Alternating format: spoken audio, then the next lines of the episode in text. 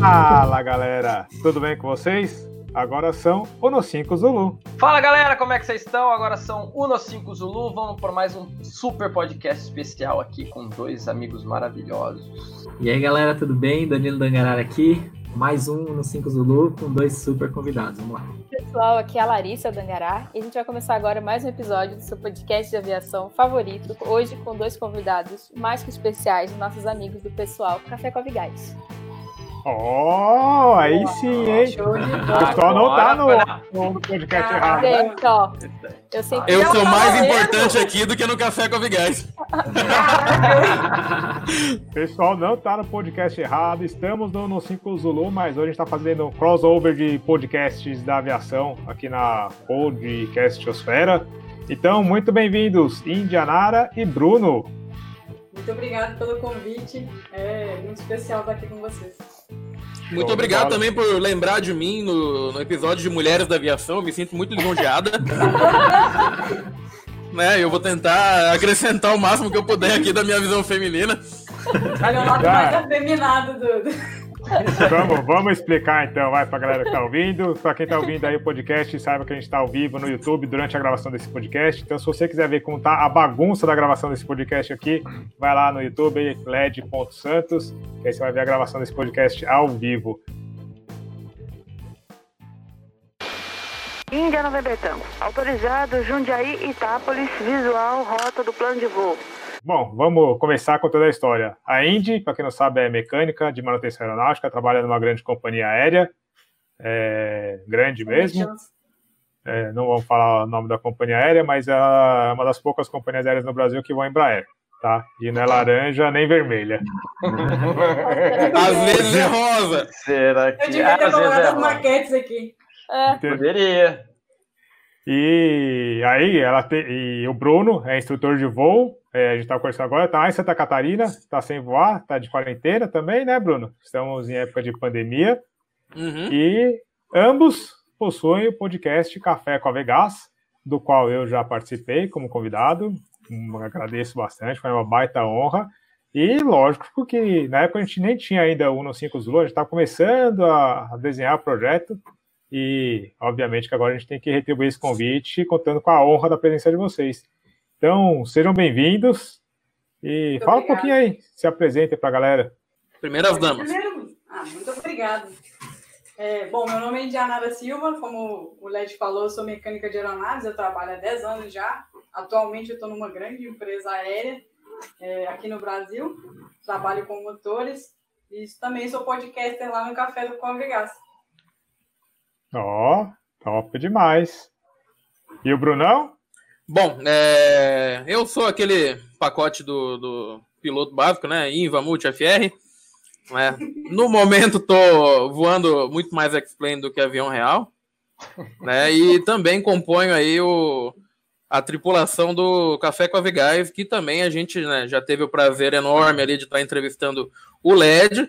E também aí para os próximos episódios aí o convite feito ao vivo aqui para o JP também, né? Porque, Rolou, porra, obrigado, mas eu não ele- tenho ele- história pra contar. Não, vai, inventa alguma coisa. Metade do nosso podcast é tudo mentira. Eu tô... então, bom. Conta a história Vou daquele fazer que igual o bateu Robert no, no lá avião. dos Manicaca também. Vou, É, vou não, claro. negócio. Todo mundo tem Conta. história. Só, só de querer fazer o. entrar na aviação já é uma puta de uma história legal pra contar. Ah, isso é Conta a verdade. história daquele dia que você me bateu no avião. Não, isso aí eles vão, eles vão assistir. Quem já assistiu já sabe do que se trata. E quem ainda não viu vai ver. Não sei quanto que você vai lançar o. Domingo. É que você não é inscrito né? do canal, você não, Não não sou, acompanha não o cronograma sou, do canal, não você não sabe o não. dia que eu solto o vídeo, né? Não faço questão muito, não. Não gosto desse canal. Eu assisti uns outros canais aí de aviação. Beleza. Pode assistir, que os outros- todos os outros são melhores que o meu, mas tá bom, faz parte. Tamo aí. Galerinha, então sejam bem-vindos novamente, Indy, Bruno. É, já deixa as perguntas de vocês, quem está assistindo ao vivo no YouTube, deixa as perguntas de vocês. Já vi que tem uma aqui que já está perguntando de trem de pouso, Gabriel, a gente já vai responder. Indy, sempre quis trabalhar com aviação, sempre quis trabalhar com mecânica. Sempre, desde pequenininha. Eu morava no interior de Minas e em Barbacene lá tem a Epicar, né? Que é a escola de cadetes. E aí eu ficava vendo ficava alucinada, mas eu nunca imaginava que seria pro lado da manutenção. Eu tive, por acaso, eu consegui o curso 0800 pelo governo, e depois eu comecei o curso, eu estava no básico ainda já consegui trabalhar na antiga Trip Linhas Aéreas. Daí eu não parei mais. Tá? Acabei de fazer 18 anos, já comecei a trabalhar e estou até hoje. Graças a Deus. E como que você fez para conseguir esse curso 0800? Que é uma coisa que muita gente pergunta. É fácil? É difícil? Hoje em dia é mais difícil. Antigamente tinha, tinha algumas opções. É, aqui em Minas Gerais tinha um processo de chamava PEP, que era um programa para você se especializar em cursos técnicos para poder entrar em, no primeiro trabalho, né? E tinha como opção manutenção de aeronaves. Aí ah. dava bastante vaga, assim, eram tipo três turmas de 30 alunos por escola. Tinham duas escolas homologadas aqui em Belo Horizonte e tinha mais umas espalhadas aí em Minas. Nossa, Mas caramba. infelizmente que... eu acho que não existe mais esse tipo ah. de processo. É, eu Mas nunca eu... ouvi falar, te confesso que eu nunca ouvi falar. Eu não sei se eu estou é. enganado, é. acho que talvez o Danilo vai lembrar. Lá em Taubaté também não tem isso, Danilo? Tem lá uma. É, eu acho que tem. Eu tem lá também lá em... uma. eu não sei se eu estou enganado, se tem alguém de Taubaté aí. Eu acho que lá em Taubaté também tem esse esquema para você conseguir. A escola de especialistas lá, né? Isso. Agora, se não me engano, é pelo. Não sei se é pelo não é FIES, é pelo ProUni. Pelo ProUni tem a opção, mas de tecnólogo, né? Aí algumas é. faculdades ah, tá. tem a opção. É. é. Mas eu não sei, eu, eu acho que tem lá também, mas realmente pelo ProUni você consegue até fazer. Tem até nas federais também, né? Tem algumas universidades, é, institutos federais que também tem o tecnólogo. Sim, e é, São Carlos. São da Boa Vista e São Carlos, eu acho que tem. É.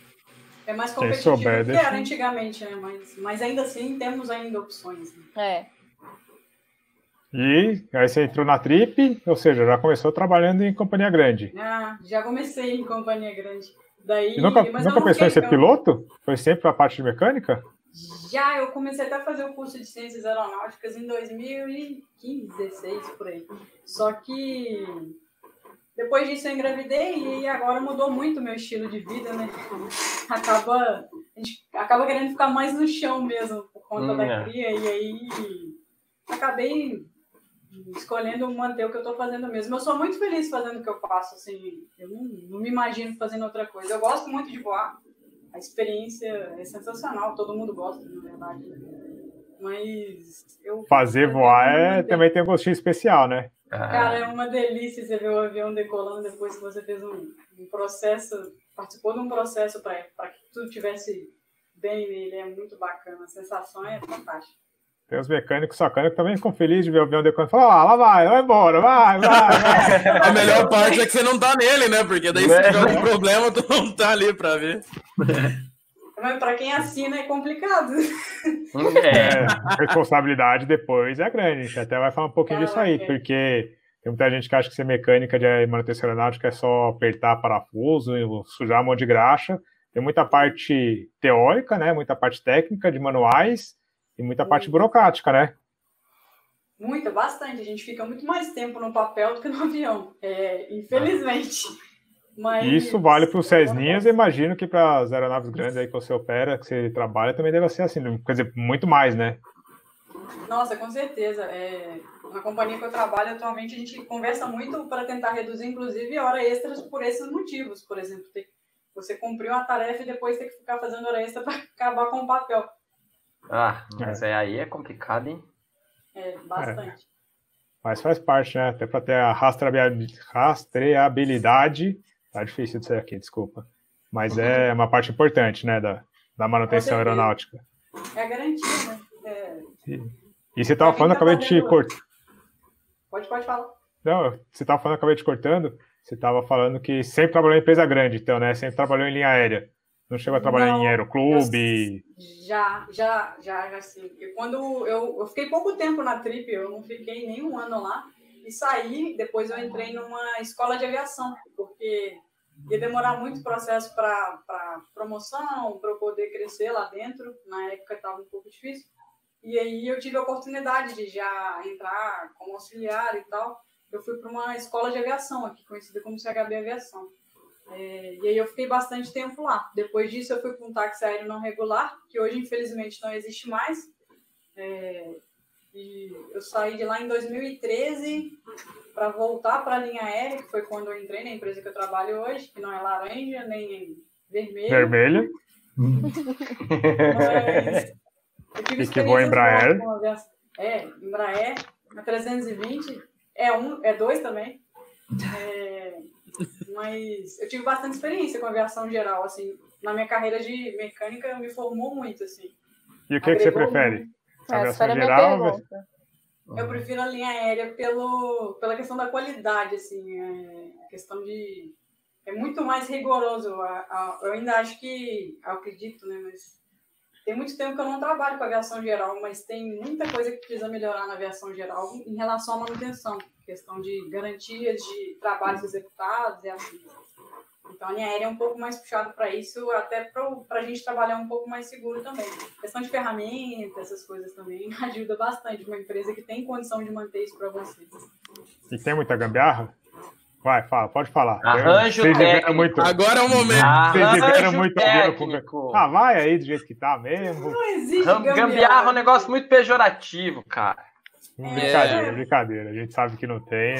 tô Adaptações. Adaptações é a melhor técnicas. coisa. Passa tudo por um estudo de engenharia, o engenheiro aplica e, e homologa para você poder fazer alguma coisa diferente, mas é muito controlado. Na linha aérea isso é muito controlado. A gente sabe que na aviação geral, dependendo de onde você voa e aonde que dá pane, você tem que se virar com o que tem, até chegar num lugar mais seguro, mas o correto é você ter ferramenta, consumíveis, tudo certinho para... É, você tem que ter ferramenta, manual, curso da aeronave, homologação da aeronave.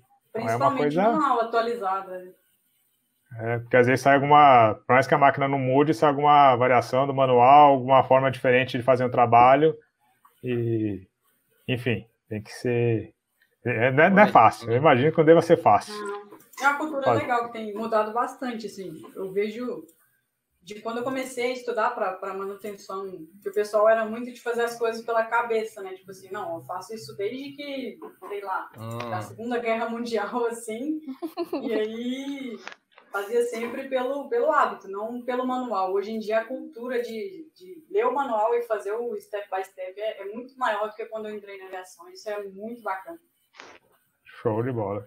Muito massa. E não, não tem como fugir dessa pergunta. Você, sendo mulher, trabalhando na mecânica aeronáutica, que até hoje a gente sabe, não adianta a gente ser hipócrita aqui e falar que não, mas você, vou deixar você falar. Existe muito machismo, foi difícil pelo fato de você ser mulher, enfrentou mais dificuldades. Tem outras mulheres trabalhando junto com você, ou pouquíssimas, poucas. Temos, assim, na empresa que eu trabalho, eles, a cultura da empresa ajuda bastante para que outras mulheres entrem na área, tanto na área de manutenção quanto piloto, comissário, qualquer outra área. Apesar de comissário ser maior, mulher, É. maior parte ser mulher mesmo. Mas na manutenção hoje, na base que eu tô, nós temos aí em cerca já de 15 a 20 mulheres. É lógico que, considerando o total de homens trabalhando, ainda não é. Não tem nem como equiparar, mas você já se sente assim, poxa, tem mais gente conseguindo chegar onde eu consegui chegar e tem mais gente querendo fazer isso. Então, assim, o apoio de uns tempos para cá tem aumentado. Quando eu entrei era bastante difícil, principalmente aviação geral. O pessoal já me via, já ficava todo mundo com o pé atrás já. Pô, mulher, lá vem da pitaco, não sei o que que tem, mas melhorou bastante, assim. Eu tenho uma equipe hoje, a equipe que eu trabalho, né, é, aqui no- nos hangares aqui em Belo Horizonte, o pessoal, eu sou a única mulher da minha equipe, a gente tem mais equipes no- nos hangares com outras mulheres, é, o os meninos que trabalham comigo, eles me dão super apoio em tudo, desde braçal a apoio físico, ou ajuda com manual, com tudo, assim, não tem essa discriminação de, ah, você é mulher, você não vai fazer isso. Ah, Mas legal. lógico que cada dia é uma batalha, tem. sempre vai chegar, principalmente com os mais velhos, é um pouco mais difícil. Às Uhum. vezes a pessoa já tem um preconceito na cabeça, já cresceu com aquilo e É. até você ganhar a confiança dela é um pouco difícil, mas nada que um dia para poder vencer e ganhar a para poder ganhar a confiança dessas pessoas, né? Porque o pessoal vai vendo também como você trabalha, qual que é a sua conduta, a sua ética e tudo mais, e aí você acaba ganhando a confiança delas, aí fica um pouco mais fácil de trabalhar. E o apoio de outras mulheres que estão lá também acaba ajudando, né? Porque aí uma vai se sustentando junto com a outra. Aí É. ajuda bastante. Eu acho que isso faz muita diferença mesmo. Porque quando você tá sozinha, assim, meio que toda a carga parece que vai em cima de você. Então você tem que ter um psicológico muito forte para aguentar tudo. Mas se você tem outras pessoas ali que você se identifica, é, você acaba ganhando uma força, né? Exatamente, é isso mesmo que você falou. Você tem as três carteiras, Indy? Eu tenho duas carteiras atualmente, GMP e Célula. Eu tinha acabado o curso de aviônicos em fevereiro, quando começou a, a, a pandemia aqui pandemia. no Brasil. Eu tinha ido para Floripa para concluir a minha prova prática na escola que eu estava fazendo. É, o meu nome está liberado na NAC para fazer a banca, mas eu não consigo por causa da pandemia.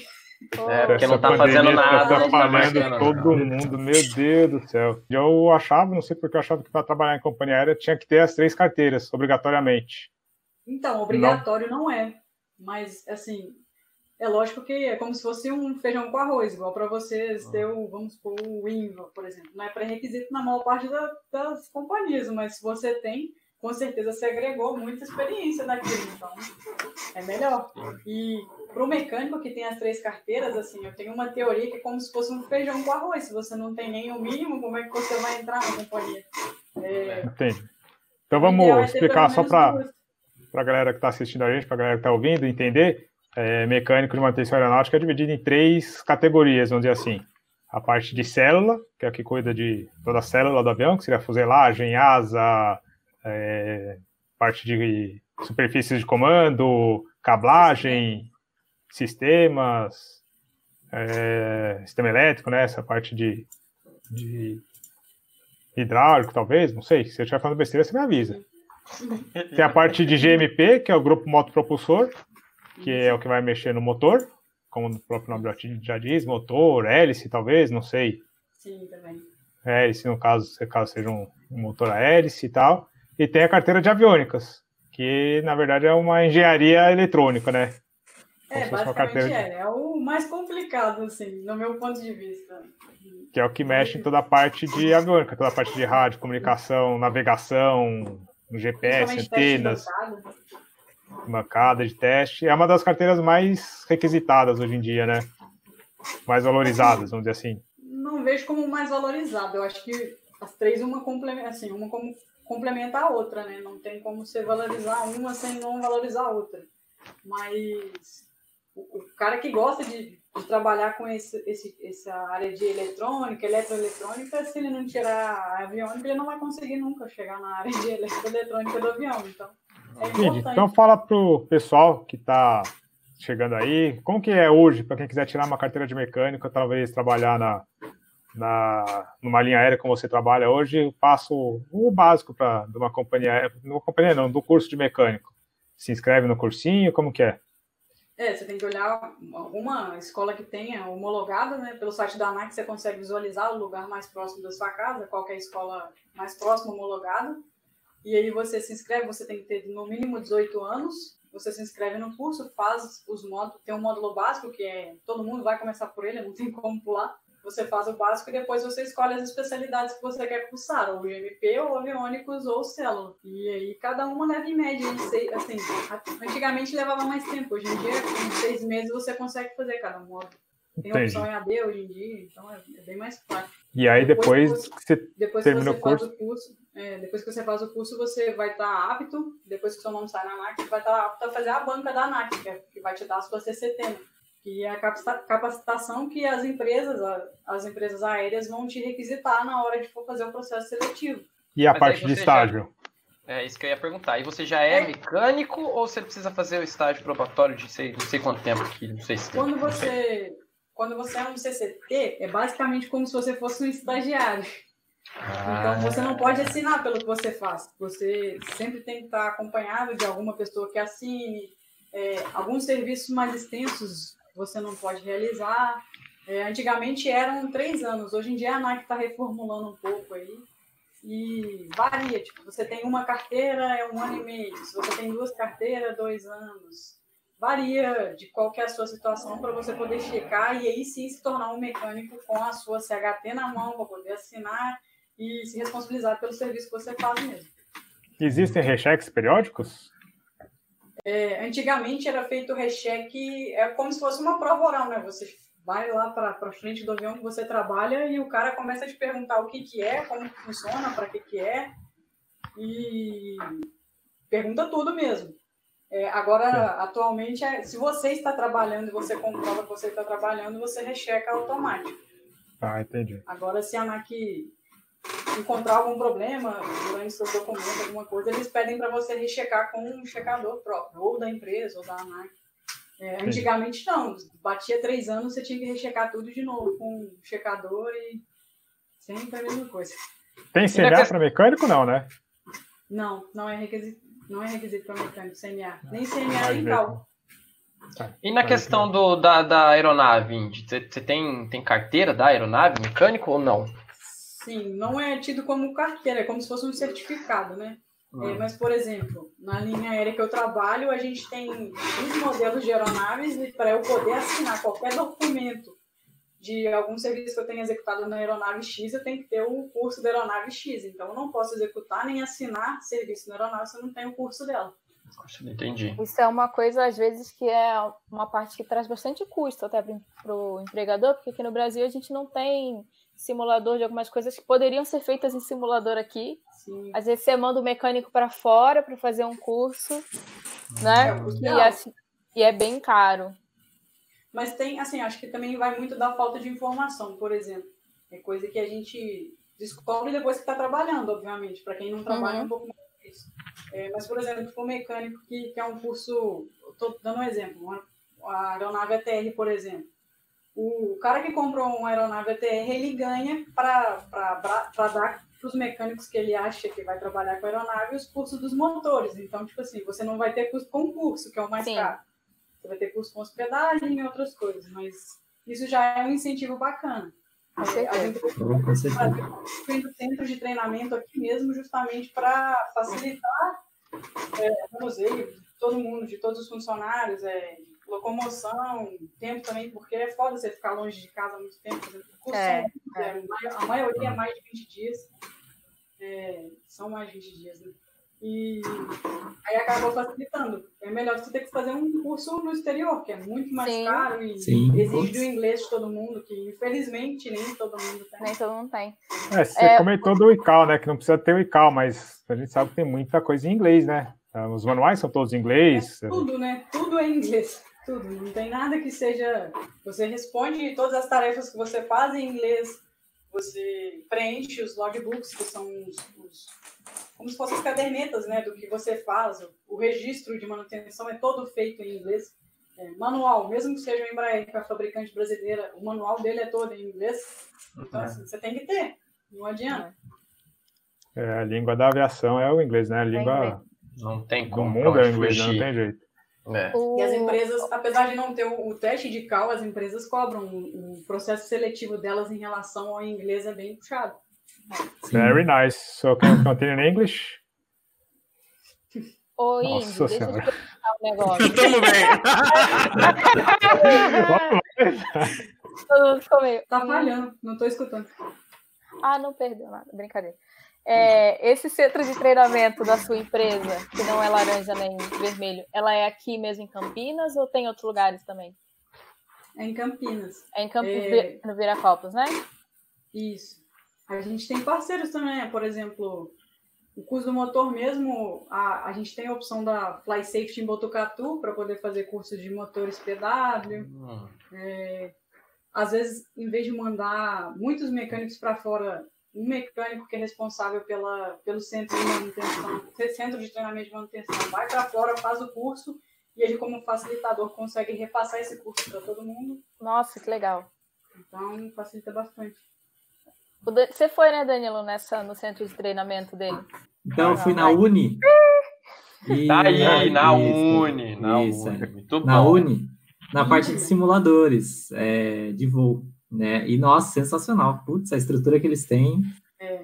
Nossa, assim. Tem aumentado. Você foi quando? Foi. Nossa, faz tempo. Foi acho que 2018. Cara, você 2018. tem que ver o tanto que já ampliou. Tipo assim. É, então. Sim, com, os, com agora as novas aeronaves, né?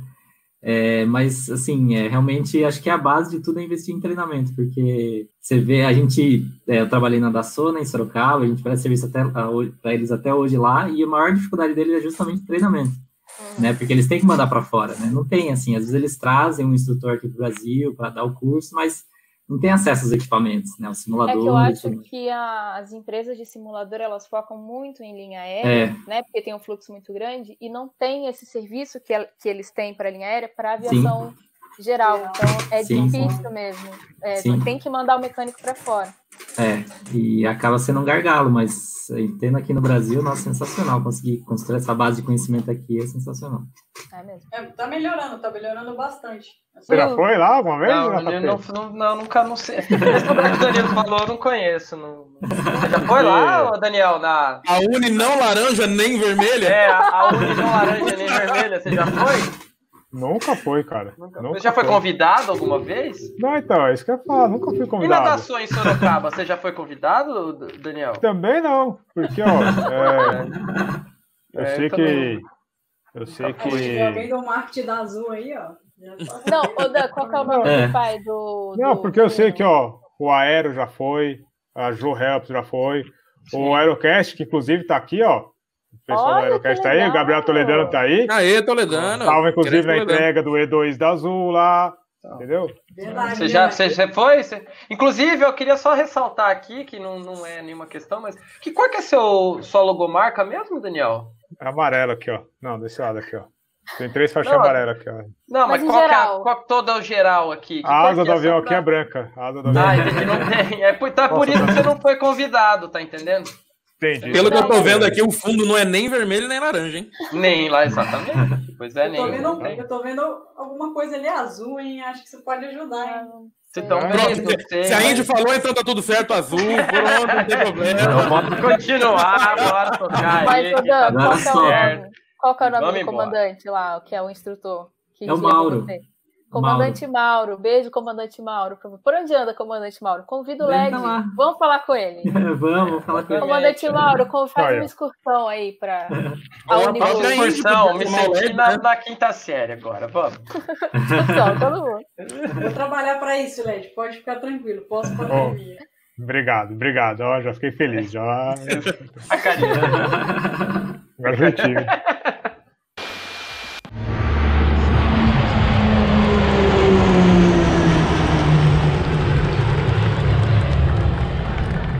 Mas temos mais um convidado também, né? Apesar de ter dado mais dor de cabeça por enquanto do que participado, estamos com e dor de cabeça literalmente, né? Foi, foi. Ah, foda, velho. Saíram da live. Eu dei um susto em algumas pessoas aí, mas tá, tá de boa. Não, Bruno Lizaço. É trabalho. Ah, então tá bom. Você é instrutor de voo, né? Então é, eu concordo com você. É mais ou menos para isso que, ah, é que a gente incomodar serve, né? os outros, é encher o saco, se achar. Esse é o trabalho. É assim que a gente aprende. Isso aí, Bruno. Fala um pouquinho aí, conta um pouquinho da, da sua formação aí, da sua carreira. Da... Cara, diferentemente de muita gente que faz tudo no mesmo lugar, eu fiz. Cara, eu tenho formação, parte da minha formação foi em São Paulo, a outra parte foi em Curitiba. É, inclusive lá que eu conheci o, Toledano, um abraço Toledano aí. É, depois eu fui para o Rio Grande do Sul, depois eu fiz um pouco em Floripa. Então, assim, Quais eu sempre. Partes, eu... assim, Bruno? É, eu fiz ali na, em Jundiaí, né? No, no Aeroclube lá em Jundiaí. Não é o mesmo é de vocês, né? É um outro clube de Jundiaí aí. Sim, sim. Algum outro aí que tem? Eu acho que, claro. Algum outro que tem em Jundiaí, mas que não é o de vocês? É, exatamente. É. Né? Depois ali eu fui pro Aeroclube do, do Paraná, que fica em Curitiba. Ali mas você fez, o PP, você fez o PP em um e aí o PC você começou fazendo Não, no, no eu fiz não. metade do PP em um lá e eu terminei o resto da metade do, ah. do PP em Curitiba, depois eu comecei o, o PC em Curitiba, continuei em Floripa, fui para o Rio Grande do Sul, terminei lá, eu, eu fiz a maioria da, da, das horas visuais no Rio Grande do Sul, porque lá, no, no momento lá que eu, que eu fiz as horas estavam bem baratas, então valia muito mais a pena, e eu terminei todo o resto da minha formação em Floripa, né, ali na, na escola Voi Floripa. Aí depois é, fiquei muito tempo na, na instrução teórica, mas eu preferi é, dar a minha própria instrução particular, não vinculada a um, a um aeroclube, né?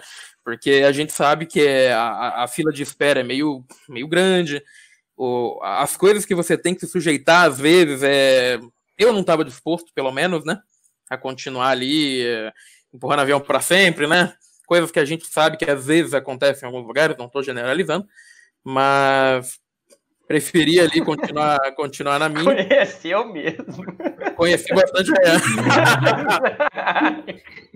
Não, vixe, só, só de, de, de ré impressa, filho, eu consigo ah, botar uma casa. é. Grande e... abraço pro, pro Calil, ele é meu amigo. Aí, oh, abraço, ah. abraço amigo da Índia. Você não, su você não subiu por a BH? Não. Não fui, não fui tão longe. Pensei, pensei, quase eu não fui tão longe. Eu estava em São Paulo e fui para Porto Alegre, mas eu não fui tão longe. Não, mas assim, o meu ponto de partida é Santa Catarina. Então, ali, ah. no meu raio de Santa Catarina, ali, o mais longe que eu fui foi para São Paulo. Tá? E dei bastante instrução, ainda dou instrução é, online, né? Principalmente agora, inclusive, quem quiser aí, ó, chama nós, que nós ajuda aí na quarentena e não deixa tua carreira parada, não, hein? E... Boa! Né? Tem, tem que. Não podemos ficar parados também. A gente não, não voa, não voa de verdade, mas no, no X-Plane aqui é todo dia. e há um ano, mais ou menos. Cara, eu acho que tem um, um ou dois anos aí que eu e a Indy já estamos fazendo esse projeto do podcast. E eu acho que ficou um ano assim, a gente falando, não, agora vai, vamos, vamos, então vamos. E não, não ia. Fazer. Aí quando deu um ano de aniversário de planejamento de projeto, a gente resolveu fazer. E era muito mais simples do que eu imaginava. Muito mais simples. Eu, eu, achava que era um negócio. A gente tentou gravar várias vezes, não dava certo, a gente não. Parecia que não, não fluía, mas a gente fez o primeiro, lançou, fez o segundo, lançou. Claro, estão meio parado aí desde de, de, de, janeiro, né? Que era um, tinha até projeto, né? Mas vamos botar a culpa agora no coronavírus. que foi a culpa do coronavírus, né? Mexeu tudo, tudo a estrutura da nossa empresa, né? É muito, muito funcionário mandado embora, editor mandado embora. Ixi, tá todo mundo em casa, então. Ai, uma crise. Nossa senhora. Ô, Bruno, hum. mas deixa eu entender, você era Cida em Santa Catarina? Não, eu sou de São Paulo, sou de Adema. Só que ah, o. Diadema. Ave Maria! Eu sou diadema, cara. Respeita. Diadema, cara. Falou o cara Ave de Osasco. Ah, mas aqui nós temos pombos. Nós temos Não, pombos aqui. Diadema tem o quê? Assalto. Cara, todo dia a gente tá na TV, é cara. Todo dia a gente tá ali no, no da pena, ali a gente é famoso pra caramba. Salve Diadema. É. é nós não é à toa que chama, Não é à toa que chamam de Diabodema, né? Ah, então, mas aí é prego... Ah, falou Osasco. Não, falou o Paraíba, falou Europa. É, Osasco fica na Itália, cara. Adoro, vai. Bom, mas eu, eu praticamente não conheço Diadema, falar bem a verdade. Eu, só, eu nasci lá, fiquei até uns 5, 6 anos lá, e depois eu vim morar em Santa Catarina, na cidade de Navegante. E hoje eu moro na cidade de Itapema que fica do lado de Balneário Camboriú. Já ouviram falar? Tem, tem um... Ah, é massa, aí é bom as praias aí. Lugar Não, aqui é top. Aqui é top, principalmente agora na quarentena. Tá bem vazio. É, mas é. Tá bem. E. Oi? E aí você veio para São Paulo para fazer o curso por algum motivo? Fui, fui porque assim, ó, é... quando eu comecei há uns 5, 6 anos atrás, é... não tinha muita informação sobre como começar. Eu, eu não sabia onde é que começava. Né? Então, assim, ó, você via é, os amigos indo para a faculdade, começando lá e se formando advogado, só que não tinha isso para piloto. Né? Pensava, não. Quando, que época que foi isso, Bruno, mais ou menos? Ah, foi 2000 e...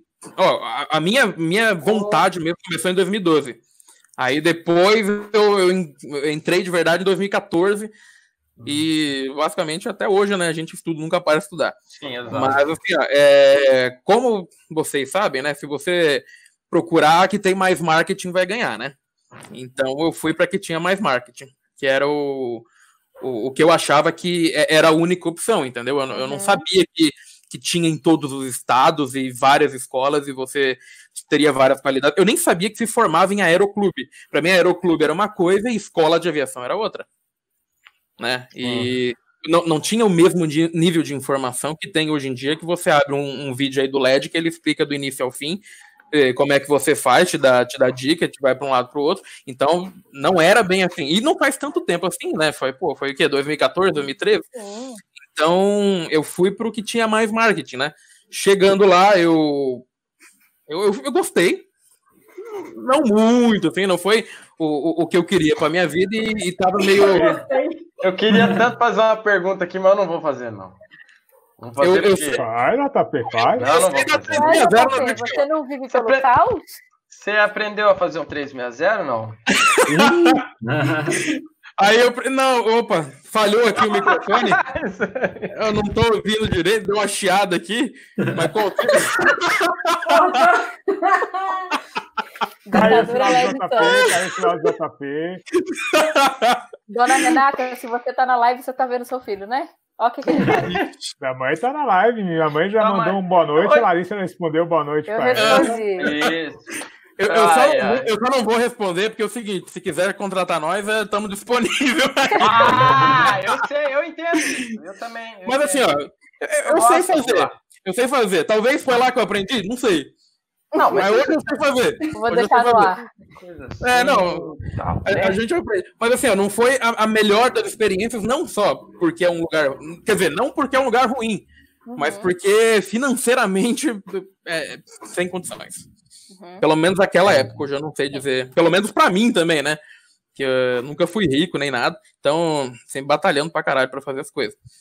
Então, é como eu falei, eu me mudei muito de, de, de aeroclube, de escola, justamente procurando um lugar mais barato, né? Eu nunca comprei, eu não cheguei no aeroclube e falei assim, ó, me dá 150 horas mais o INVA e o PLA. Não foi bem assim. Sim. É, eu era 10, era 5, era uma Uhum. dependendo do, da- das condições do momento. Tanto que eu demorei pra caramba, né? Eu não, eu não fiz uma formação rápida, né? Quer dizer, comparado com outras pessoas, né? Eu demorei quatro anos aí pra terminar tudo. Então, né, comparado com outras pessoas que fizeram comigo terminaram um ano e meio, dois anos aí, eu considero um pouco demorado. Eu sei que tem gente que demora mais, só que foi o que eu. Foi é, é, ocasiões. né? Tinha época que eu só tinha uma quantidade X ali para gastar e de repente eu achava uma promoção que eu conseguia fazer o dobro do que eu estava esperando. Então, isso aí acabou ajudando. Eu também comecei a fazer ciências aeronáuticas, mas mudei de faculdade ali, porque, pelo menos para mim, não agregou muita coisa e eu considero também que não, que não muda muita coisa. Eu tinha outras vontades também, eu tenho outras paixões além da aviação, então eu foco em outras coisas também. E basicamente isso. E essa mudança entre escolas, aeroclubes que você passou, você sentiu muita diferença? Falta de padronização entre elas? Alguma coisa? Olha, isso aí foi a, eu acho que a parte mais gritante, sabe? É, a, a falta de padronização às vezes não tá nem só de escola para escola. Às vezes dentro da mesma escola, entre os invas, tem uma uma, uma, uma diferença, uma, uma discrepância muito grande. Você parece que você não tá lidando com a mesma pessoa, né? Então, várias vezes assim, eu já notei que eu, eu voava com um instrutor e se eu voasse só com aquele instrutor do início ao fim do curso, eu ia te dizer que aquela escola era maravilhosa. Só que se eu voasse com outro determinado instrutor, que às vezes é, é amigo do cara, tava ali do lado do cara, eu ia te dizer que você não chegar perto dessa escola. Então, às vezes o problema não é a escola em si. A escola não tem como ficar monitorando isso o tempo inteiro, não tá ali no, voo o tempo inteiro, eu entendo isso também, né? Às vezes o, o voo é só o aluno e o instrutor ali, e às vezes não bateu o santo do aluno com o instrutor, isso acontece bastante É, também. né? Já aconteceu várias vezes comigo, mas assim, num geral, tá, tá todo mundo de parabéns. Só que quando foi ruim, foi muito ruim. E geralmente o ser humano ele tende a lembrar mais das situações ruins do que das boas, né? É Então, mais, É, mais marca, né? é, eu tive Não, mas situações depois assim, vamos, vamos conversar no offline aí pra gente falar um pouquinho desse assunto, porque isso é uma coisa que a gente trabalha bastante lá no Aeroclube onde é o JP, onde a gente voa, é, Uhum. principalmente voltado na parte da segurança operacional, mas também na parte de qualidade. É, gente, como de você disse, didática você está voando com, com pessoas diferentes, obviamente que as palavras usadas, a didática usada nunca é difícil de ser a mesma. Claro, Mas com certeza. assim, também tá- não dá pra, pra julgar uma pessoa por causa de um voo, né? Às vezes você voa uma vez com o cara e você não curtiu. Às vezes você você não tava num dia legal e interpretou o que o cara falou como algo agressivo. Talvez o cara não esteja num dia legal, mas tá ali pra não falhar com você, né? Pra não falhar com, com o compromisso dele, nem falhar com, com, a, com a tua formação, porque a gente sabe que é, a gente marca um voo e dependendo do lugar, por exemplo, lá no Rio Grande do Sul, onde eu voei, é, todo dia era é, é, céu fechado, era nevoeiro, era chuva, então às vezes o instrutor ele faz um, uma força a mais, mesmo que não esteja bem naquele dia, porque ele sabe que se eu não voar com você naquele dia, talvez você passe 10 dias sem voar. Hum. Né? E muitos dos alunos vêm de fora, não moram na cidade. É muito difícil, inclusive, pelo menos em toda essa minha, o meu tempo de formação, é difícil achar alguém que more no lugar ali e faça no lugar, né? O pessoal vem tudo de fora. Então, várias experiências ruins, vários voos ruins, assim, com, com alguns determinados ali, me fizeram ter uma, uma visão um pouco ruim de alguns lugares. Só que, claro, num geral, todo mundo ali tava de parabéns. Ali.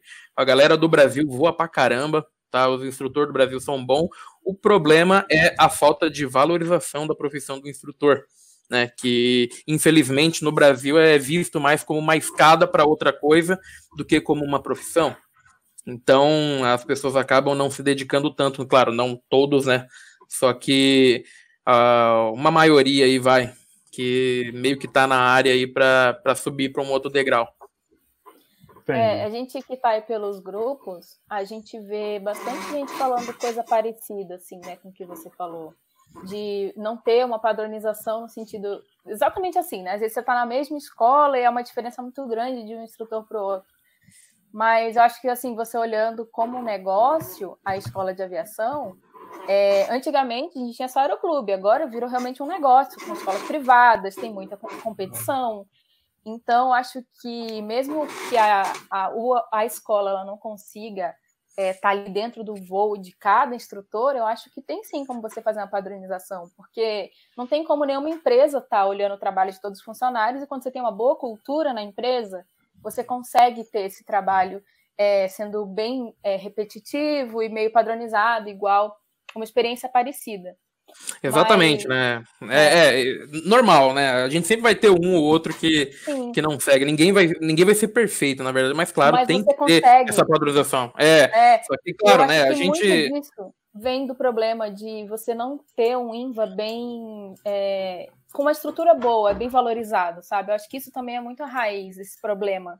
Exatamente, às vezes o cara não tá acordando cara. com aquela vontade toda, porque não é, não é o que ele quer, não é o que ele almeja, né? O cara já já principalmente em, véspera aí de seleção de empresa aérea, né, que os caras meio que te esquecem. Isso foi um grande problema que eu enfrentei, tá? Que eu tava, eu tava numa parte da, da minha formação do IFR quando estava tendo seleção para uma empresa aí que não é nem da nem azul nem vermelha, né? E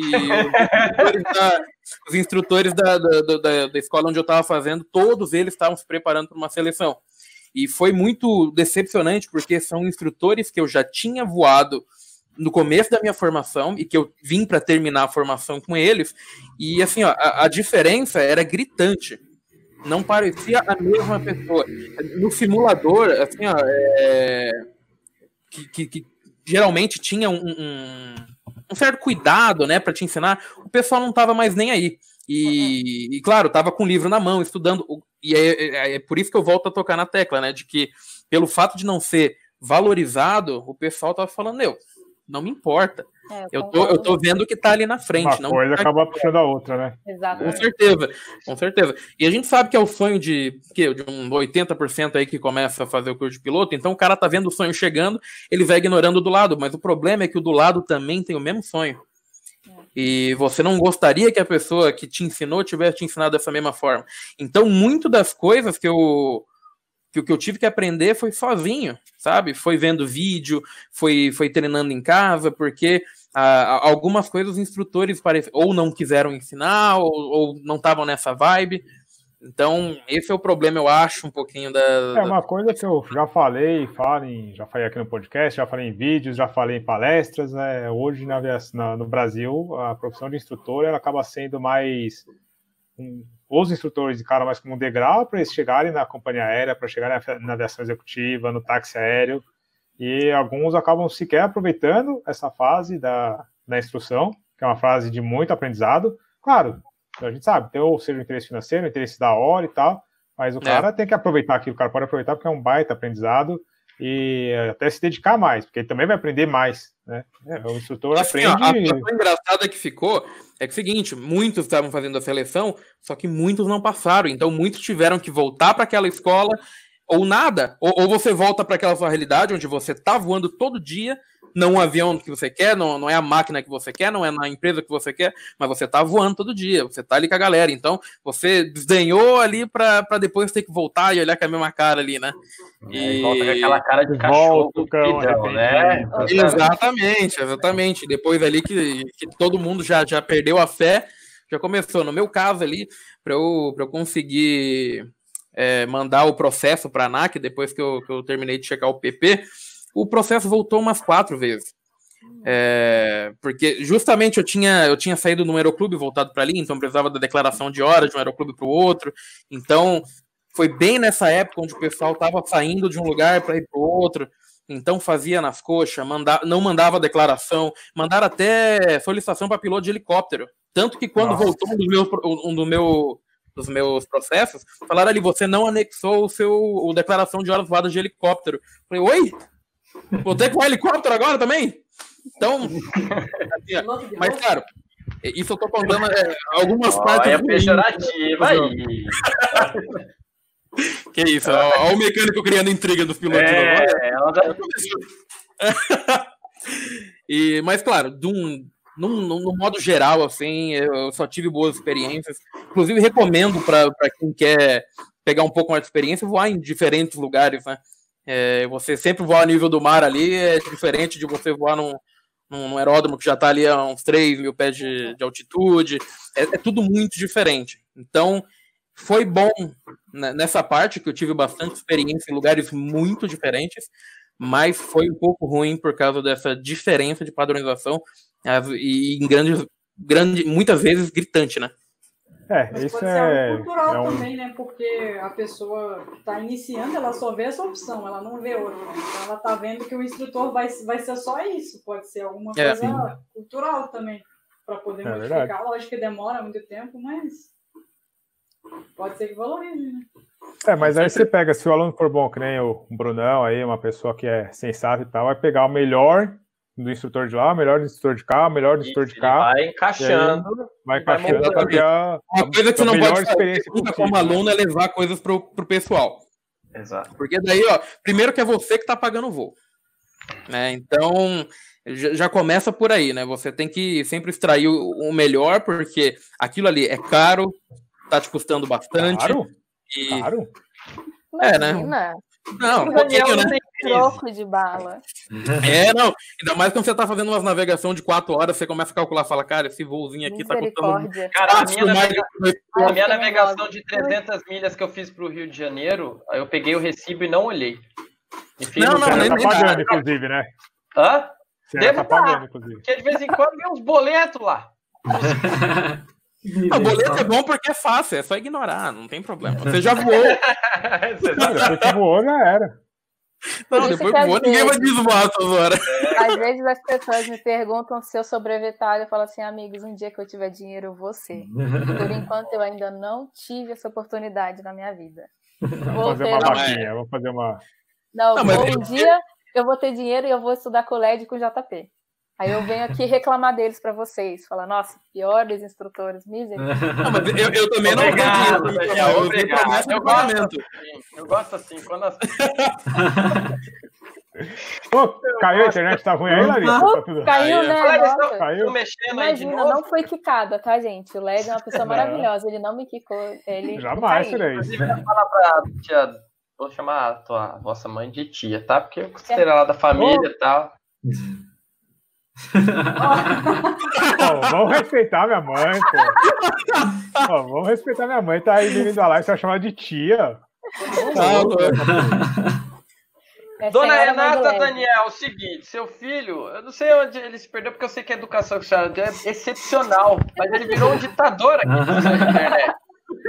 Sabe aquela frase que diz que é melhor enlouquecer com poder do que sem poder? É o que ah, enlouquecer com poder o poder de tirar vocês da live. Caraca, bicho. Meu, só pra gente encerrar, já tá com 56 minutos de podcast, a gente tem que criar as perguntas da galera aqui. É, fala um pouquinho do pessoal aí do. Vou repetir. Só para a gente encerrar aqui, para não deixar essa, esse podcast muito extenso, fala um pouquinho do podcast de vocês, desse projeto aí que vocês já comentaram um pouquinho, do Café com a Vegás. Eu queria perguntar justamente isso, como que começou a ideia, como que vocês se conheceram, como que vocês pensaram. Até porque tá, o nome é, é sensacional, velho. Maravilhoso. Não, o, o, nome é maravilhoso, né? Porra, isso aí é. O LED, é inclusive, toma café com a Vigás direto, por isso que tá costumando no sangue. É mais ah, Vigás que faz parte, faz parte. Tem mais água do que outra coisa, hein? água com álcool gel. Ah, tá. Não, é bom para limpar por dentro, né? Mas enfim, é, respondendo a pergunta, eu, eu tinha a minha página, eu tinha a minha escola virtual, né? Onde eu dava os cursos de piloto privado teórico. E eu tinha a página no Instagram. A, a Indy é, seguia a página. Entrou um dia em contato comigo ali para perguntar, eu não lembro o que que era, tá? Mas foi fluindo o papo, eu vi que ela tinha uma página também que chama Pushback BR. É isso aí, né, Indy? Isso aí. Tá, então tá certo. Então, eu já tinha essa ideia de fazer um podcast, mas assim, ó, eu, eu não tinha. Como é que eu posso dizer? Eu não tinha é, é, liberdade comigo mesmo para fazer esse podcast sozinho. E também ia ficar meio chato, um monólogo, né? E eu não, nunca achei ninguém que tivesse a mesma vibe. Então eu mandei a proposta para a Índia, ela topa tudo, ela não tem medo de nada. Inclusive, eu falei do podcast é brincando. Eu falei o podcast brincando, ela disse que sim, tamo aí até hoje. É verdade. Ela disse que sim, já começou a gravar ali mesmo, né? É, é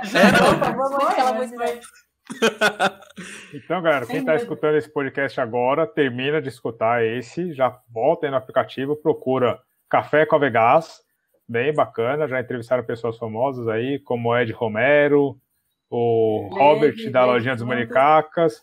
Não, LED é. Esse aí vocês não precisam ouvir, não, esse aí. Tem o Dita LED, que tá lá também. É, ditador LED, só que lá não pude ser ditador, eu fingi que eu era uma boa pessoa. Aí deram o poder pro homem, ele mostrou o que, que ele era capaz. que veio, é. é sempre assim, sempre assim. E Mas de onde é... que veio o nome? De onde que veio o nome? Cara, o nome. Demorou umas duas ou três semanas. Um, tipo assim, gente, a gente precisa de um nome. Aí chamava no WhatsApp, Bruno, pensa no nome, eu vou pensar em alguma coisa hoje. Sumia os dois. Sumia. Não, ninguém mais respondia. Umas duas, três semanas depois, foi você, né, Bruno, que apareceu com o nome? Então, o nome foi o seguinte, nem a Índia sabe disso aí. Mas eu, eu tava num dia no aeroclube e eu ouvi a galera falando alguma coisa do tipo. Né, eu, tava, eu tava na cama e ouvi a galera falando, não, não sei o que, café com a vegana. Eu falei, olha só, vou fingir que é meu. Então, é daí que vem. Ainda bem aí, que foi isso, né? Porque eu achei que você ia falar. Tava um dia no aeroclube e tomei um café com a Vegás. Né? Nossa, que ideia boa. Talvez você já tenha ideia para um, pra um episódio de uma outra pessoa aí, mas como não fez, eu fiz aí. Obrigado, Marcos, aí. Nunca falei com você, mas a ideia foi sua. Esse primeiro, né? é, Você tem que chamar ele para ser entrevistado lá no Café com a Vigás. Verdade, verdade. Vou chamar um dia, vou chamar. Ele. Eu nem sei quem é o cara, eu só, eu só, sabia o nome, mas eu vou achar no diário. Adorei a história. Ó, o Danilo não, caiu, mas não fui eu que tirei, tá? Porque o Danilo ah, é o único que se comporta aqui. Ó, juro que não. O único bonzinho. O único bonzinho que se comporta aqui é o Danilo. Gente, vocês querem falar mais alguma coisa? Podemos ler as perguntas? Querem fazer mais algum jabá? Eu queria mandar um, um abraço para as pessoas, posso? Eu vou começar a falar das pessoas aqui, provavelmente vai passar ah, eu as pessoas. Um abraço. Então eu mando é. um abraço. Tá, então Beleza. Então Ó, uma pergunta, já que você estava falando da minha mãe e tal, eu não estou achando ela aqui a pergunta, porque eu acho que ela é, tua mãe fez uma pergunta boa mesmo. Bacana para Indy. Indy, mecânico de manutenção aeronáutica, pode ser responsabilizado criminalmente ou civilmente por algum acidente que aconteça? É... Pode e é. E é? Pode e é. Exatamente. É, inclusive, atualmente, acontece, isso acontecia antigamente que as multas, igual vocês recebem multas também, dependendo da, da ocorrência. Antigamente a multa ia, vamos supor, para a linha aérea, ia para a linha aérea e ela pagava a dela e a do mecânico. Hoje em dia não, hoje em dia o mecânico se responsabiliza pela multa dele, que não é barato. Então. Nossa, então... não sabia. Olha, você não sabia mesmo não. Chega multinha por CPF, né? Então, e criminalmente também? Lá, também. Se acontecer algum acidente aéreo e ocorrer depois ali de, de, todas as pesquisas eles desvendarem que você é o responsável por alguma coisa ali, não. Aí o Ministério Público pode instaurar um, um processo e acusar. Tem, tem. E aí Ué. você é responsabilizado. É Mas é um processo que é separado do processo do CENIPA, porque a gente sabe que o CENIPA não busca ninguém. É, separado.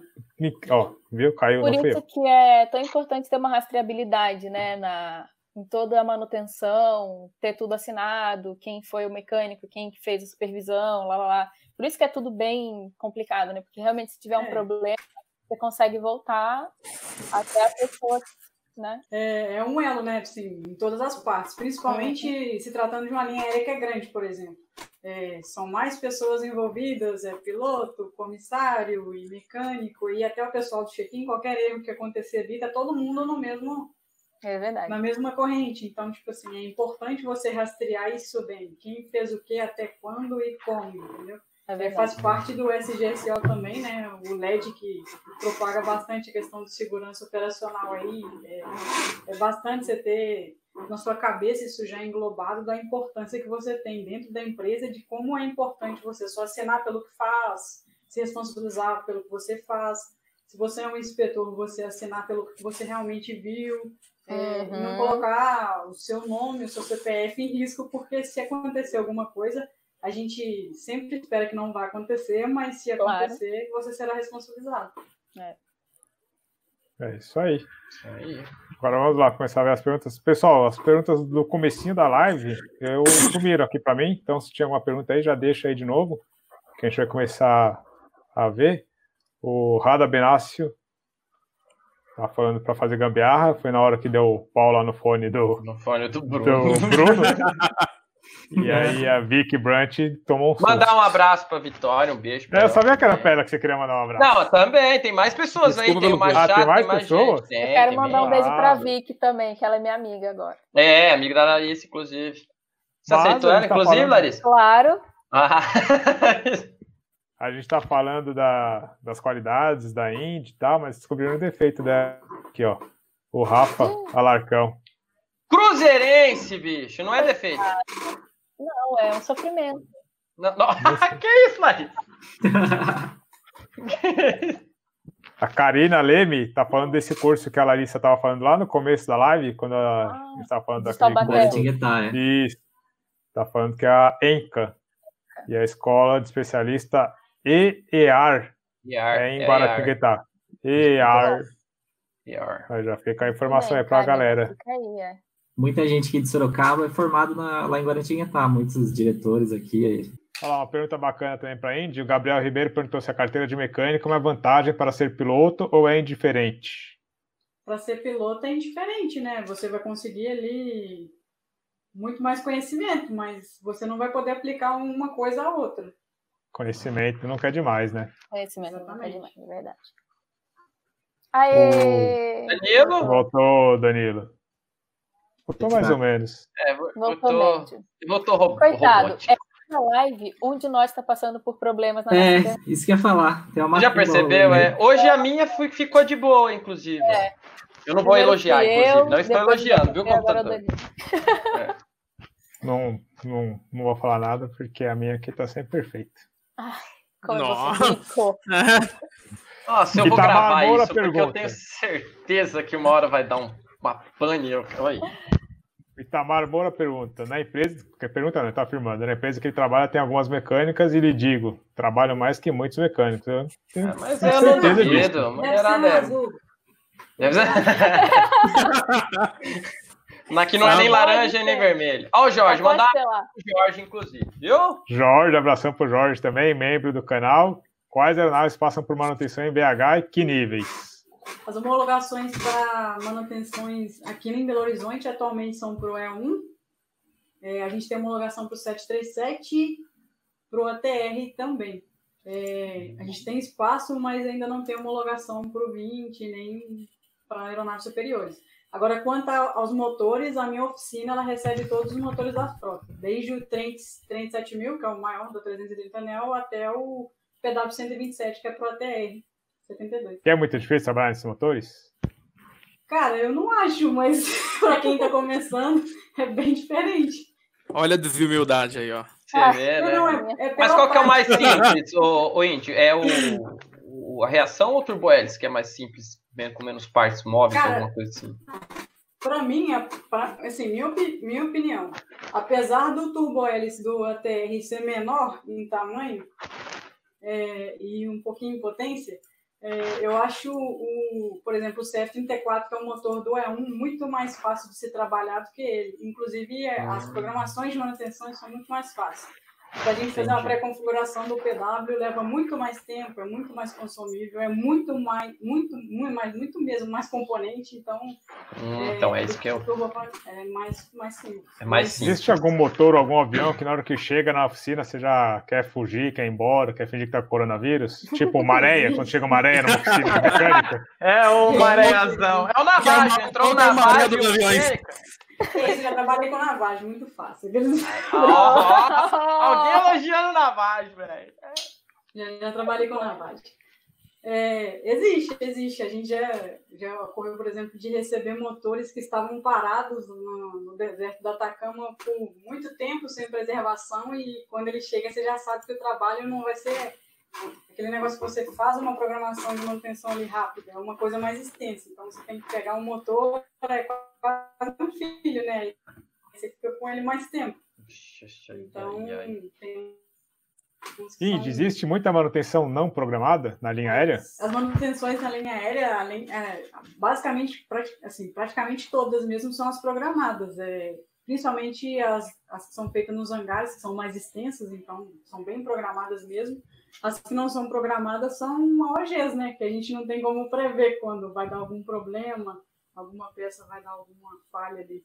Então, que acontece muito, não? Acontece bastante, todo dia. Sempre tem Quando que tem, mano?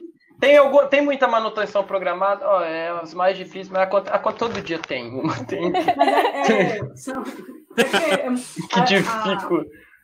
A empresa que eu trabalho, que não é nem laranja, nem vermelha, ela tem muito bom, graças a Deus. Então, sempre tem um, um pitzinho, né? Eles adoram uns carinhos e tal. Aí Sim, sempre são... tem um que dá um pit e tem que trocar um componente. É muita coisa envolvida, muita coisa mesmo. Às vezes a aeronave está trabalhando, vamos supor, no Nordeste, está numa operação temperatura mais alta, aí quando ela uhum. vem mais um pouco para baixo já muda totalmente, o componente vai dar pau.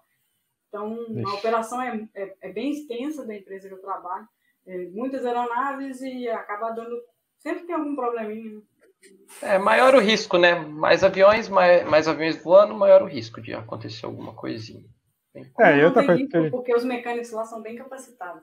Não, sim, não, você não falar. Isso eu não, mas isso eu não nego. Tô falando que o risco Parece uma entrevista de emprego. Aconteceu. Hã? Parece entrevista de emprego da gente se defendendo. Também, também, também. Aí, pode, emenda do Bird Strike aí, Daniel. É, então, eu, eu tô procurando aqui, tinha uma pergunta falando sobre o Bird Strike. Que ah, acho que ele refez no final, ó, Gabriel Ribeiro ali, ó. É, ele refez. Ele refez aqui? Peraí, deixa eu achar então.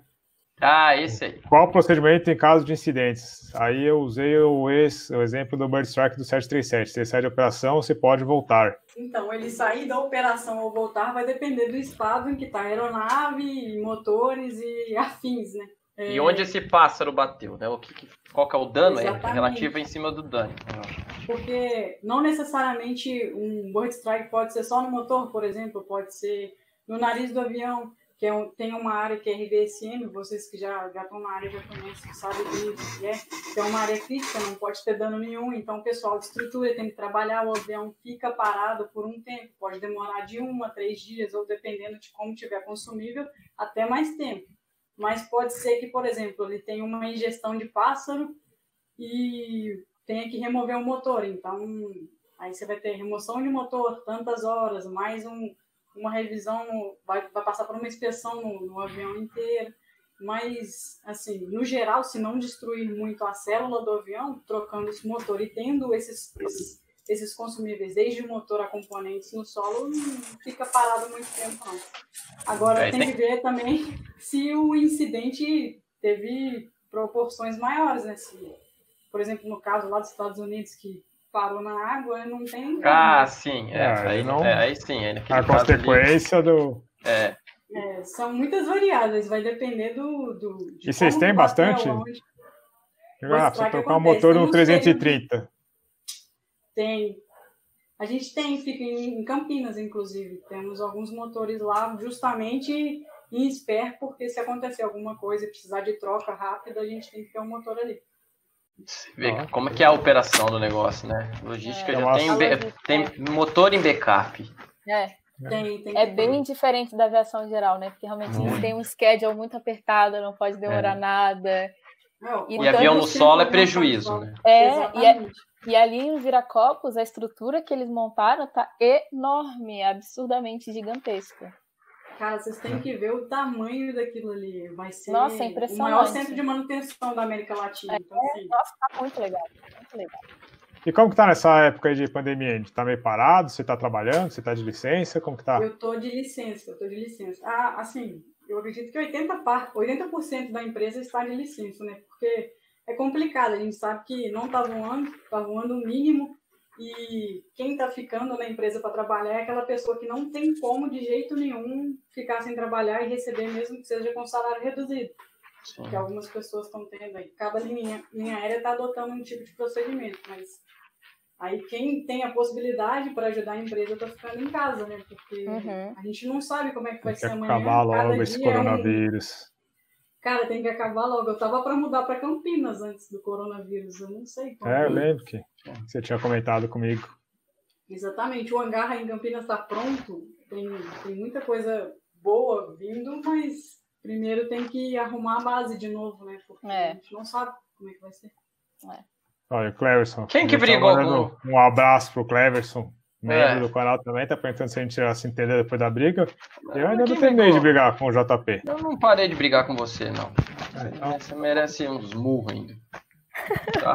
O de Lari Dantas aqui, LED ditador. ah, muito bom, trocadilho. Sensacional. Não, Sensacional. Não... Parabéns. entendi o que ela quis dizer com isso aqui. Mas...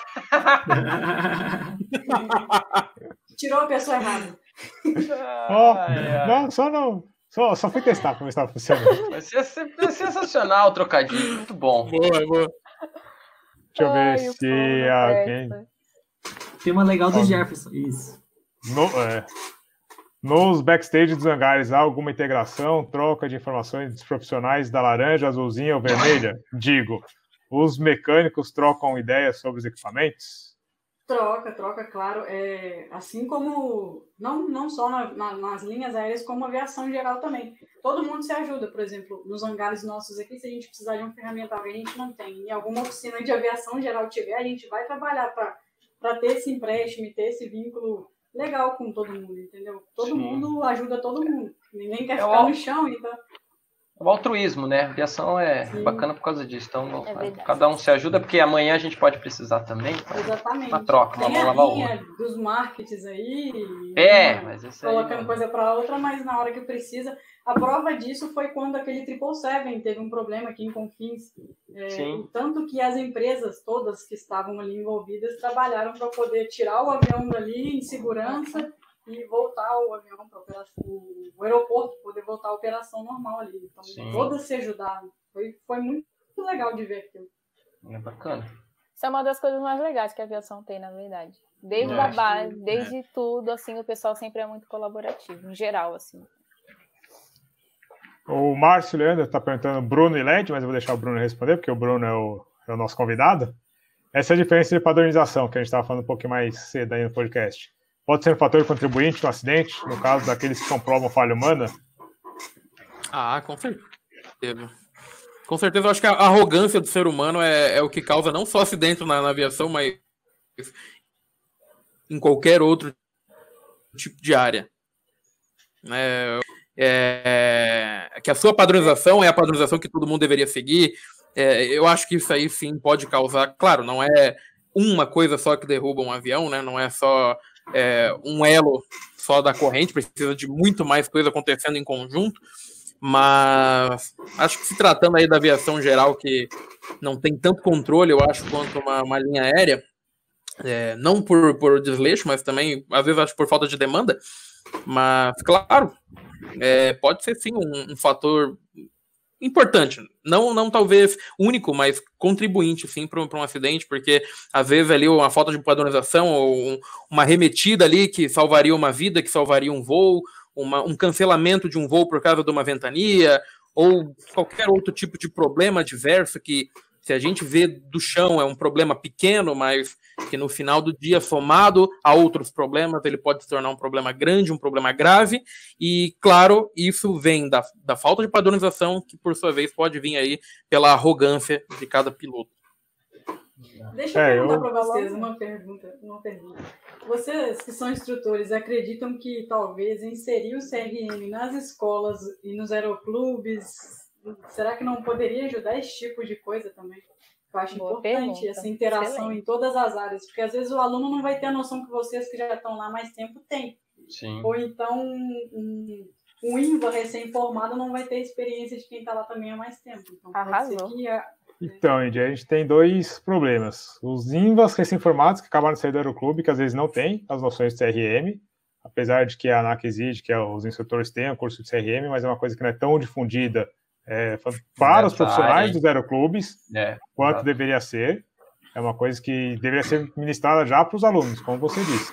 É uma coisa que a gente, por exemplo, eu me pego bastante brigando isso e querendo trazer os alunos para dentro, querendo é, colocar todo mundo dentro do CRM assim como diversas outras coisas, diversos outros conceitos que a gente vê muito aplicado na aviação comercial, como aproximação estabilizada, mínimos meteorológicos, padronização pessoal, é, enfim, um monte de coisa que eu, inclusive o CRM é um dos fatores aí importantíssimos, que sim, deveria já desde o, desde o, nem do Aeroclube, desde o teórico do PP. Era, era isso que eu ia, que eu ia Tinha que ter uma matéria de Exatamente. segurança operacional, uma matéria de CRM, nem que fosse o cara pelo menos ter alguma noção disso aí. 100%. É porque eu sei que. é, porque muita coisa o, o, o aluno, o piloto, o aluno até. Muitas coisas ali, o piloto, o aluno até chegar ali a sua fase profissional, é muita coisa é aprendida na marra, né? Aprendida na prática. Então, às vezes, essa prática não ensina o mais correto, né? Porque se você está aprendendo na prática, você está aprendendo manias de outras pessoas. E essas manias nem sempre são corretas, né? Nem sempre são, são espelháveis para outros alunos. Então, com certeza, né? Deveria ter desde o início do PP, desde do PP teórico, né? Deveria ser matéria eu, na, na, Eu na... acho que deveria fazer parte da grade.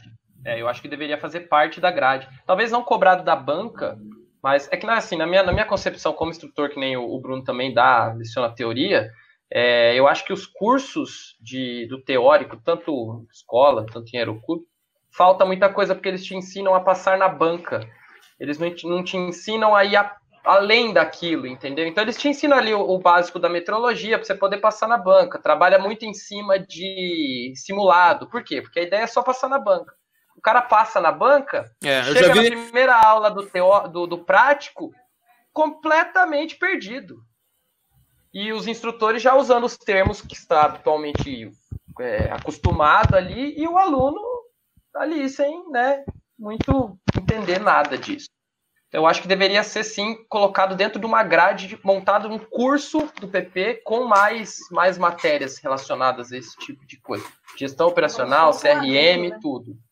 Exatamente. É, que é eu acho que, é muito bem aplicado em faculdade, né? Faculdade de aviação civil já tem essas matérias, né? Já tem, tem essas matérias. É, eu já vi muito aluno é, focando em estudar gabaritos, simulados gabaritados ali da banca e indo procurar coisas que realmente estão indo ali no, no, dia a dia dele, que é a fonia, que é como estudar uma carta, como como Exato. praticar o dia a dia que ele está vendo ali, mas os ensinos teóricos, às vezes, eles você, eu, eu, já vi muito aluno ali, ó, depois que termina o, a teoria, que faz a banca, passa com seis meses ali, ele já não lembra mais de nada ali de um, de um cálculo de meteorologia. Mas, do, mas ele não vai lembrar porque ele, ele estudou para passar na banca, ele estudou para prova. É isso que eu digo, é isso que eu digo. Eu acho Entendeu? que às vezes faltam um pouco coisas mais direcionadas para prática. Exatamente. Não que isso não deva ter também, lógico que tem que ter. Né? Você não, não pode ser só aquele ser mecânico que opera uma máquina, né? Operador de máquina tem muito, agora aviador Sim. é que tem pouco. O, o, que te faz ser um aviador é, é, isso aí, é você saber o porquê que acontece, o como acontece e fazer acontecer e não ser aquele negócio programado, né? É, a, a, afinal, voar não é um negócio mecânico. Você vai ter situações adversas, você vai ter, você vai ter vários tipos de situações particulares que vão exigir de você ser um aviador e não um mero operador de uma máquina. Puxar de manete, né? Exatamente. O chá empurramento qualquer idiota faz. É, isso é uma coisa que eu falo bastante dos alunos, que eu falo até pro JP, já falei em vários vídeos também, inclusive o próximo vídeo aqui, vocês viram o pessoal comentando aí sobre se a gente brigou no voo ou não, vocês vão entender no vídeo de domingo, mas é mais ou menos isso. É o, quem é o piloto e comanda a aeronave, porque empurrar a manete é fácil, né? Mas o ser o comandante, ser o piloto em comando da aeronave, tomar as decisões, tomada de decisão é um fator importante também. Independente é... do tamanho da aeronave, do tipo de operação. Exatamente. Exatamente. todo mundo começa pequeno, né? Ninguém começa sabendo tudo. A gente aprende é na prática mesmo, não tem jeito. Exatamente. É isso aí. Deixa eu ver se tem mais alguma Muito pergunta bem. aí, galera. Já vai deixando aí a, a pergunta de vocês. Acho que o próprio o Calil, de novo, aí, acho que o próprio exame da ANAC, os meios de preparo para as provas acabam induzindo a cultura de decoreba. É, e galera, lá no canal Asa, procurar no YouTube, a gente fez uma live na semana passada sobre aviação, sobre a instrução na aviação. Foi muito é, legal essa live. O que, que não está certo, se não está certo, o, o que, que precisa melhorar. Enfim, dá uma conferida lá, foi um bate-papo bem bacana, com bastante gente experiente também. Eu era o menos experiente, obviamente. É, tinha comandante de 777 lá, comandante de 320, comandante de muita máquina grande lá, falando sobre a formação aeronáutica. Então, confere lá no canal Asa, escreve lá nos comentários que vocês vieram por conta do, de mim, para eles saberem que hum. eu estou fazendo propaganda para eles.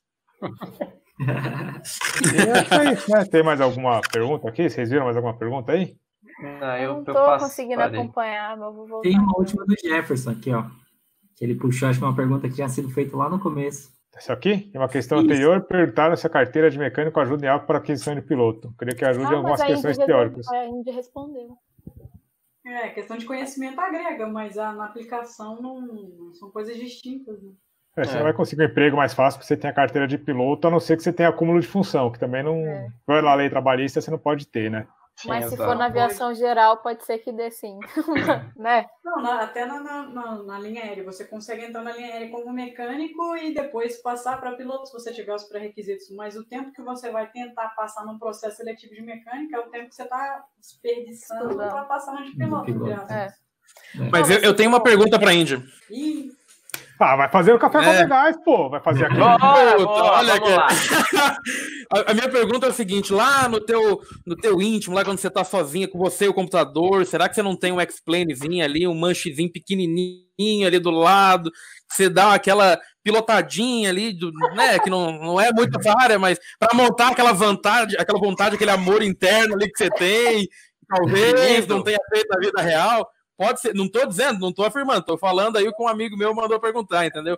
Mas é que vai que você claro, tem um amor claro. assim reprimido, reprimido ali por, por ser piloto ali, você não tem um explainzinho ali que você brinca, você mata essa vontade aí, talvez? Todo mundo que está envolvido com aviação gosta de tudo da aviação, não é uma coisa blocada. Eu trabalho com manutenção, vou fazer só isso. Eu estou envolvida com tudo. Tanto que eu comecei a fazer ciências aeronáuticas. Oh, começou a se explicar. Sei não. Oh, mas, mas, assim, acho que a gente tem que entender qual que é o nosso lugar. Eu entendi qual que é o meu hoje. Eu acredito que seja em solo ajudando os aviões a voarem.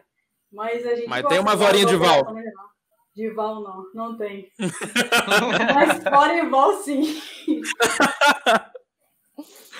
Ó, queria dar as boas-vindas para o Daniel Campos, que é membro do canal, virou membro agora durante a nossa live. Bem-vindo. Para a galera que quer entender que a gente está falando da briga com o JP, que algumas pessoas colocaram nos comentários, é o vídeo que vai sair no ar no domingo. Quem é membro do canal já, já pode assistir antes, já está liberado antes, entendeu? Mas que não é membro, domingo vai estar liberado lá, 10 e meia da manhã. Estou colocando os vídeos mais cedo para não concorrer com a galera grande do YouTube. Então, tá lá. Beleza? É, a galera assiste o meu e depois vai assistir os bons, entendeu? Ah, é. Primeiro vai é, rir igual... no... da nossa cara, né, Daniel? Depois vai. É, é igual o show, né? Você vai, você vai assistir o show do Metallica, mas tem tipo Charlie Brown Jr. ali pra fazer a abertura. Né? Olha, se tiver show do Charlie Brown hoje em dia, tem alguma coisa de muito errado. É, no mínimo você pegou corona, meu amigo. Você tá vendo? Significa se você tá assistindo o show do Charlie Brown, cara, você pegou corona. É eu tô lembrando do último. lembrando do último show que eu fui, que foi o Charlie Brown que eu vi. Você vê que faz tempo que eu não vou em show. Foi Linkin Park, é, né? Linkin Park. Linkin no Morumbi. Park, é. É. É. Não, não foi o último que eu fui. O último que eu fui foi do Linkin Park, mas foi lá no Autódromo de Interlagos. Aí depois o cara se matou. Do Linkin Park também, também tá no mesmo, Park. É, Eu ia falar isso, você vê o vocalista dele também tá dando ruim. É, é, o que eu tô falando, ia estar tá lá com chorão. Ia ter a abertura do show do Linkin Park com o chorão. Inclusive, só que você precisa pegar o coronavírus, velho. Atrás tinha o Michael Jackson passando. Será que a gente tá fazendo esse podcast do além? Agora eu tô Será? Será que isso aqui é uma. Será? Tá num paralelo aqui? Fica aí a Fica reflexão. aí a reflexão, exatamente. Ó, eu mando um abraço aí na pro, live, ó. pro Felipe Machado, que ele estudou comigo no teórico do PP, amigão meu. Ai, Felipe Machado, aí, eu, deixa eu achar é. o comentário dele aqui para pôr. Não, pode Machado, colocar esse, aqui, esse aí, ó. É, eu, eu, vi esse comentário, mas não colocar para não te ofender. Sim, mas ele, ele exatamente. É, é, a intimidade é uma bosta, né? É verdade. Ó, oh, palavrão, da intimidade. Desculpa. É, ó, tá, minha mãe vai puxar sua orelha, ó. Minha mãe eu tá sei, desculpa, dona Renata. Ó, o LED não pode ir mais em show nenhum, porque a galera toda morre. é. Indy, é, a gente conhece bastante mecânico e ele sempre fala assim, ah, que eu tenho uma manutenção que eu lembro que eu fiz lá no AOG, lá em Salvador e não sei o que lá. Tem alguma ação de manutenção que você lembra, assim, como foi muito difícil, ou foi no local, no AOG, no road trip, né, que eles chamam, que foi memorável para você? Cara, eu nunca passei por um sufoco muito grande de manutenção, graças a Deus. Mas toda primeira vez que você vai fazer qualquer processo de manutenção é, é onde assim, a gente coloca mais atenção, sabe? É uma coisa mais difícil, porque é a primeira vez.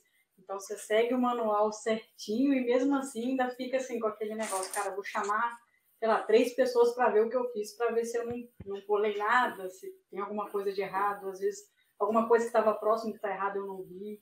Então, o que me preocupa é sempre a primeira vez que eu vou fazer uma coisa que eu não, nunca tinha feito, feito antes. Entendi. Agora, uma manutenção complicada é quando você está com pernoite, 24 horas trabalhando direto, já começa a ai, não ai, trabalhar ai. direito o cérebro, aí fica preocupante. Sim. É que na versão geral, tipo, troca de motor. O pessoal fala, nossa, é uma troca de motor é uma vez a cada cinco anos que eu participo. Na linha aérea. Hum, a gente faz isso quase. Assim, toda é. semana tem uma, uma troca de motor, então é tranquilo. Às vezes programado, às vezes não, mas sempre Sim. tem troca de motor, a gente já, já tem isso na cultura da, da semana nossa já. Indy, quando tem troca de motor, por exemplo, é obrigatório fazer um voo de ensaio depois ou já Sim. libera a aeronave? Faz não, voo é de ensaio. Qualquer alteração que você faz em motor é como se fosse qualquer tarefa grande que você faz no avião, você tem que checar depois. Então você faz um. E o mecânico vai junto nos voos de ensaio? Vai mecânico, vai inspetor, vai uma galerinha. Ah, para garantir, né? E aí faz é, aquele voo garantir. que decola, não recolhe o trem de pouso, né? Que a gente vê quando tem. Faz, faz. Não, não só para isso, troca de antena, é, todos os reparos que são assim, coisas que vão afetar a aeronave consideravelmente, você faz o flight test depois. É, é são manutenções simples que você não faz o flight test. Uma pergunta aí do Papo de Angar. Tem como no Embraer ver se houve hard landing pelo FMS? Eu sei que na TR tem jeito, mas no Embraer nunca vi. Cara, no FMS. Ou em algum Hard... bagulhete que você pluga lá no. Tem porta bagulhete. USB? Tem porta USB sabe hoje? Baixar o. Cara, eu acho que. Bagulhete! É bagulhete, velho. É um aviônico super moderno que você não conhece. Bagulhete é, é tão moderno que eu nunca vi, estudei, tá vendo? Ah, muito bom. Continue, continue, por favor. Tem sim, mas não é, é coisa que você não olha só o parâmetro do FMS, você vai olhar parâmetro de manual também e tem algumas áreas da aeronave que você inspeciona para ver se teve o hard landing. É, inclusive o motor e outras áreas também. O, o avião, avião. indica. É, porque eu é sei que carro, por exemplo, tem aquela porta de diagnóstico. Você pluga o cabo lá, o é, mecânico passa o scanner, que eles chamam. Avião é como tem se fosse também, um né? duro, é. Tem é. que ter. Porque pode ser alguma coisa que ocasionalmente alguém pode tentar esconder, vamos supor. Coisa que é bem impossível, mas se ocorrer, o avião vai dedar, vai entregar, entendeu? Ainda bem que o César não tem essas coisas, ainda bem. É, ô, Daniel, você já parou para pensar né? se instalasse foca no, no, no Cesninha, que beleza que ia ser? Não, não estaria aqui. Se só estivesse aqui, né? Semana. Talvez eu só estivesse aqui, mas Caraca. Não existe bolo sem ser Hardland no Cesnin. Não, de forma alguma. Ele é feito pra isso. Menos os meus, claro, né? Eu tô falando do, dos outros amigos. Sim, outros. Em geral. Claro. Né? Mas é uma coisa que a gente tá. O Daniel tá comentando que o. Que nos vídeos não, é, não parece do jeito que foi do real, né? Então sempre dá uma suavizada, mas tá aparecendo no vídeo é porque o negócio. É o estabilizador do GoPro, né? É. Não, eu tenho 15 HDs aqui. Mas se você for ver no YouTube, só tem uns 4, 5 pousos. Não tem muita. Aqueles que dá sorte, sabe? É. Fiz, fiz um vídeo, eu coloquei no ar um vídeo de voo completo de TGL. Aí, quando tava indo pra Jundiaí, eu falei, puta, não vai dar certo. Os caras falaram, nossa, voo completo de dois minutos. Parado pelo pouso, tá voando até agora. Rápido mesmo. Qualquer avião mesmo. Era um Cessna, um 5.2 e, aliás, até parabenizar a Cessna de novo aí pelo projeto todo muito bom. Principalmente é, a parte do trem de pouso é muito resistente, cara. muito, muito. O trem é fixo mesmo, né? Mesmo, ele não vai embora nunca. Impressionante. Não é só modo figura de linguagem, é não, literal. Não é. Não é. O Pedro Balducci está perguntando se a manutenção dos pilatos também é feita em BH. A Larissa está passando mal. Eu tô. Tá rachando os bicos. As manutenções do, do, dos pelatos nossos não são feitas em Belo Horizonte porque eles ainda têm garantia, né? É, é feito manutenção preventiva de pernoite, coisa rápida, troca de cilindro de oxigênio, reposição de óleo, é coisa que não é uma manutenção extensa. A manutenção extensa deles é feita num terceirizado por garantia. Mas é na já é um trabalho. Eu acho, acho que é em Sorocaba mesmo. É em Sorocaba. é, a gente vê é. direto aqui os, os é. Mas a, a, assim, vamos ver depois da pandemia como é que vai ser. A Azul tinha um projeto de construir um táxi aéreo não regular com os pilatos, mas os carros que eles conseguiram agora adquirindo a TWO, né, a T-Flex. Sim. É, e possivelmente as manutenções poderiam vir para a gente aqui em Belo Horizonte. Agora a gente não sabe mais como é que vai estar tá isso. Então. É. Indy, para finalizar, pergunta do Jefferson Silveira, membro do canal também. Indy, se há uma escolha pessoal, qual dos equipamentos lhe agrada mais em realizar procedimentos de manutenção? Os mais novos ou os mais antigos? Os mais novos. É, os... a, gente, a gente gosta dos antigos. A gente tem alguma coisa guardada no âmago aqui, que a gente gosta de coisa mais antiga, pela operação, o método de trabalho é totalmente diferente. Mas os mais novos, a tecnologia envolvida, às vezes tem tanta coisa que a gente nem imagina como é que funciona, que eu fico eu fico encantada velho, com, com a operação desses motores mais novos, grandes, assim. É, é, coisa surreal, que a gente parece filme, assim. Curta, final 01 no Polo Completo Indy November Tango. Para finalizar o podcast, eu queria dar aqui os parabéns para a Indy pela profissão, porque fazer essas máquinas voarem não é fácil. Fazer voar é mais difícil do que voar, como a gente disse ao longo do podcast.